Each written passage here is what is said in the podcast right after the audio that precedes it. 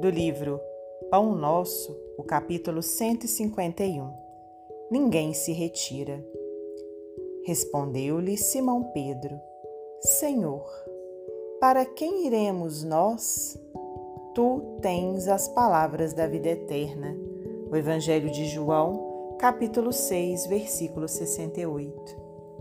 À medida que o Mestre revelava novas características de sua doutrina de amor, os seguidores, então numerosos, penetravam mais vastos círculos no domínio da responsabilidade.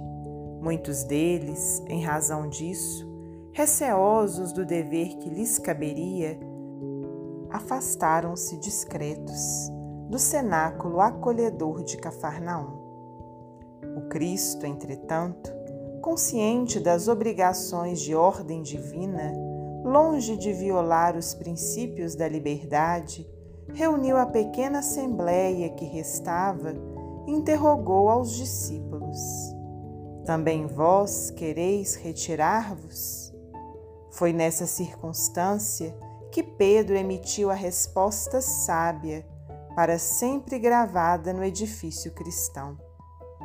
Realmente, quem começa o serviço de espiritualidade superior com Jesus jamais sentirá emoções idênticas à distância dele.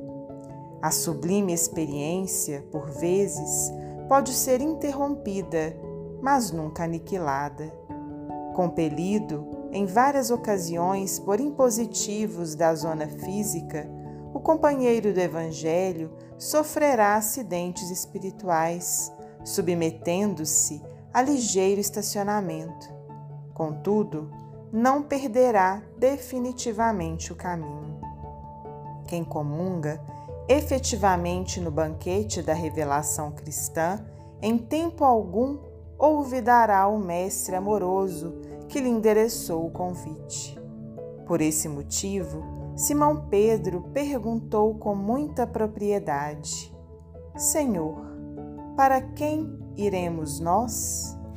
É que o mundo permanece repleto de filósofos, cientistas e reformadores de toda espécie, sem dúvida respeitáveis pelas concepções humanas avançadas de que se fazem pregoeiros. Na maioria das situações, todavia, não passam de meros expositores de palavras transitórias com reflexos em experiências efêmeras. Cristo, porém, é o Salvador das almas e o Mestre dos corações, e, com ele, encontraremos os roteiros da vida eterna. Emmanuel, psicografia de Francisco Cândido Xavier.